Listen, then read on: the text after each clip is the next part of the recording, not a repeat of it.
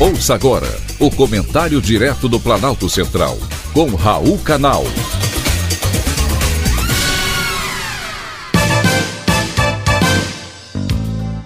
Queridos ouvintes e atentos escutantes, assunto de hoje: o Brasil exige respostas. Que democracia é essa em que não se pode manifestar?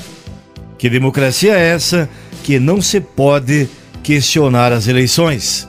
Marco Sintra, vice de Soraya Tronic, nas eleições para presidente da República pelo União Brasil, teve o perfil do Twitter suspenso por decisão do ministro Alexandre de Moraes, presidente do Tribunal Superior Eleitoral, depois de defender que a corte explique o resultado da eleição de 2022.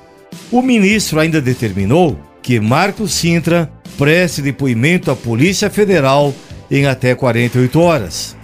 O que o senhor ministro vai fazer com os milhares, milhões de manifestantes que estão nas ruas questionando o resultado das eleições? Em seu despacho, Alexandre de Moraes alegou que Marco Sintra utiliza as redes sociais para atacar as instituições democráticas notadamente o TSE, bem como o próprio Estado Democrático de Direito, o que pode configurar, em análise preliminar, crimes eleitorais. E ainda impôs uma multa de 20 mil reais ao Twitter em caso de descumprimento da decisão.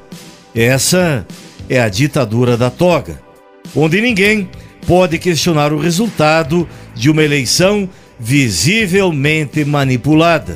A frase publicada por Marco Sintra no Twitter foi de que ele não via explicação para Bolsonaro ter zero votos em centenas de urnas.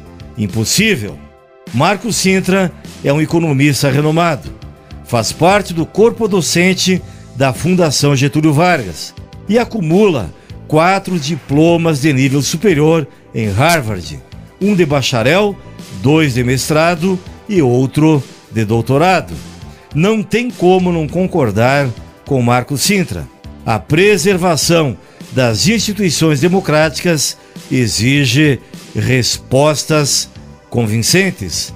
O Brasil também acha e o Brasil espera ansiosamente por essas respostas.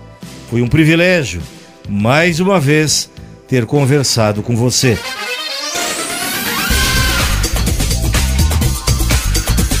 Acabamos de apresentar o Comentário Direto do Planalto Central, com Raul Canal.